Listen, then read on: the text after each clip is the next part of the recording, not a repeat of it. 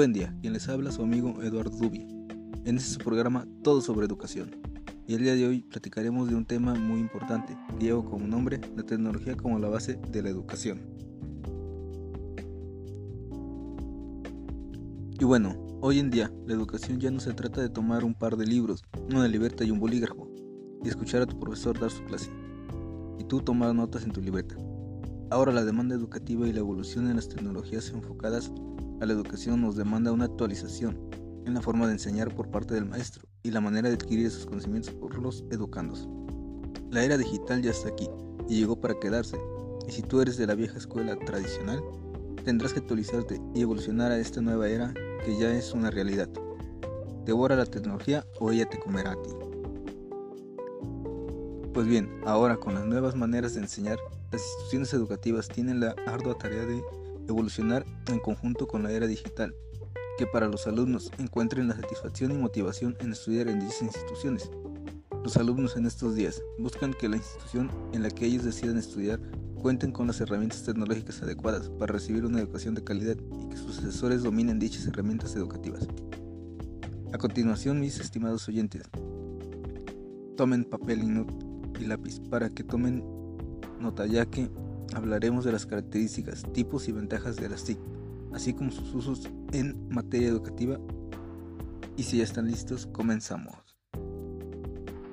Bueno, mis queridos amigos, las características que consideran Crutcher y Saint-Pierre 2001 son las siguientes. La potencia, que permiten los aparatos al trabajar con una gran cantidad de diferente información y de forma simultánea. La miniaturización de los componentes de los aparatos lo que los vuelve más compactos y portátiles. Y la presencia de la fibra óptica como medio ultra rápido de transporte de la información es más y más redes, así como también la comunicación inalámbrica entre los equipos digitalizados.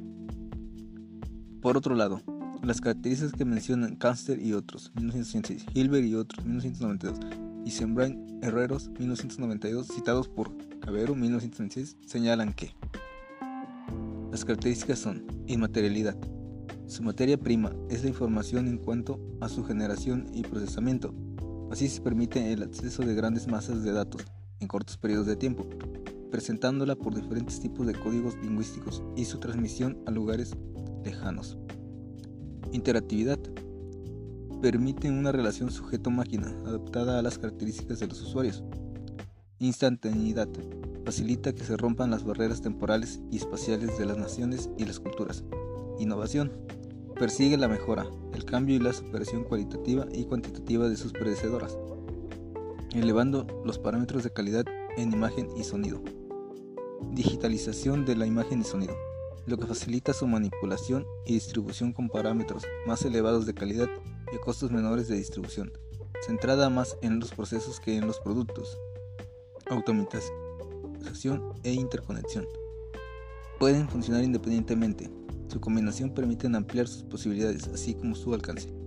Y por último, la diversidad. Las tecnologías que giran en torno a algunas de las características anteriormente señaladas y por la diversidad de funciones que pueden desempeñar.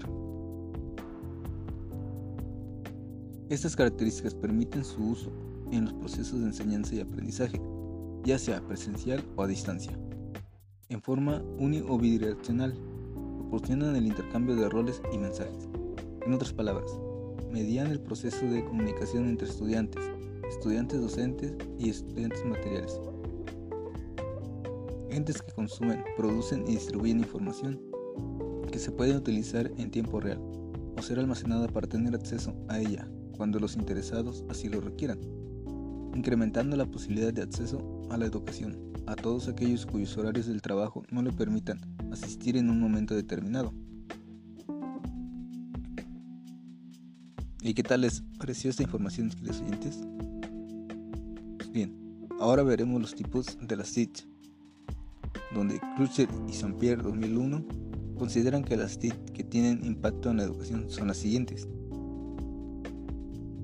Las computadoras y los periféricos que manejan, utilizan, almacenan información digital, velocidad, como son la velocidad, potencia, sonido, una variedad de colores, video, unidad de CD-ROM, calculadora, cámara digital, impresora color, escáner, entre otras. 2. La información digital.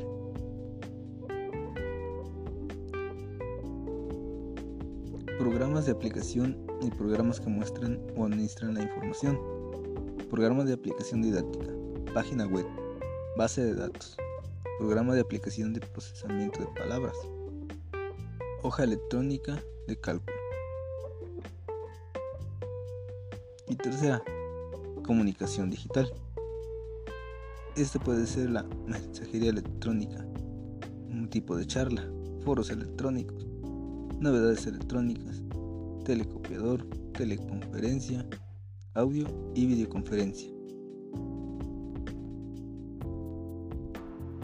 Como podemos darnos cuenta, en estos tipos se engloba todo dispositivo electrónico que se puede utilizar, ya sea como herramienta o material para generar o transmitir un aprendizaje así como el software para que estos dispositivos tengan esta utilidad. Por último, pasamos a ver las ventajas del uso de las TIC.